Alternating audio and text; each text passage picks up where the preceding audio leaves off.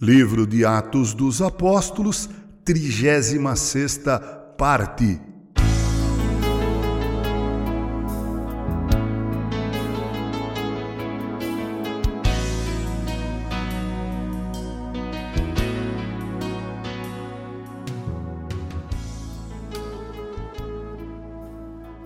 Chegamos, enfim, ao capítulo 14 do livro de Atos dos Apóstolos, que tem 28 capítulos. Permitam-me ler os sete primeiros versos deste capítulo 14, que tem um total de 28 versículos. Vamos lá então. Em Icônio, Paulo e Barnabé. Vocês devem se lembrar que a partir do versículo 9 do capítulo 13, Saulo passa a ser chamado por Lucas de Paulo, que é o seu nome gentil. Paulo e Barnabé entraram juntos na sinagoga judaica e falaram de tal modo que veio a crer grande multidão, tanto de judeus como de gregos.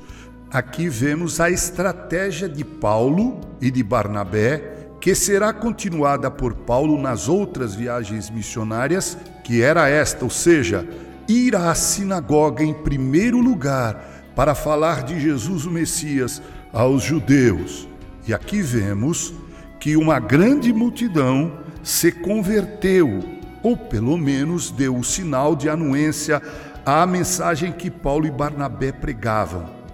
Mas os judeus, diz Lucas, que não tinham crido, incitaram e irritaram os ânimos dos gentios contra os irmãos.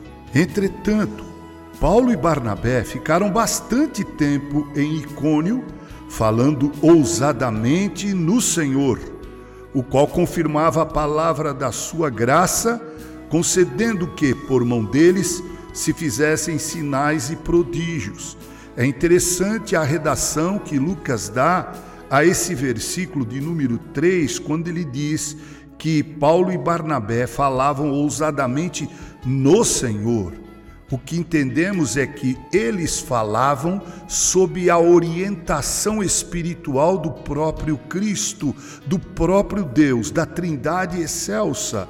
E vemos também que Deus lhes concedia poder para fazer prodígios e sinais, que era um tipo de chancela à mensagem pregada. Mas o povo, diz Lucas, da cidade se dividiu. Uns eram pelos judeus, outros pelos apóstolos. Então surgiu um movimento entre os gentios e os judeus, com apoio das suas autoridades para os maltratar e apedrejar. Quando Paulo e Barnabé souberam disso, fugiram para Listra e Derbe, cidades da Licaônia, e para as regiões vizinhas onde anunciavam o evangelho. Esta é a quarta vez em que o apóstolo Paulo tem que sair de uma cidade da forma não usual. A primeira foi em Damasco, colocado num cesto, içado pelo muro. A segunda vez foi em Jerusalém, quando, temendo por sua morte, os irmãos o levaram para o porto e dali ele embarcou para Tarso. A terceira vez foi, como vimos, na cidade de Antioquia da Pisídia e agora em Icônio. Eles são obrigados a sair da cidade, indo para Listra e Derbe, onde ousadamente anunciavam o Evangelho. Cumpriam assim a grande comissão, quando disse Jesus: Indo, fazei discípulos de todas as nações, batizando-os em nome do Pai, do Filho e do Espírito Santo e ensinando-os a guardar tudo quanto vos tenho ordenado. Que Deus assim também nos abençoe quando somos provados em nossa fé e temos que confessar que Jesus é nosso Salvador e Senhor, e não César. Com carinho, o reverendo Mauro Sérgio Aiello.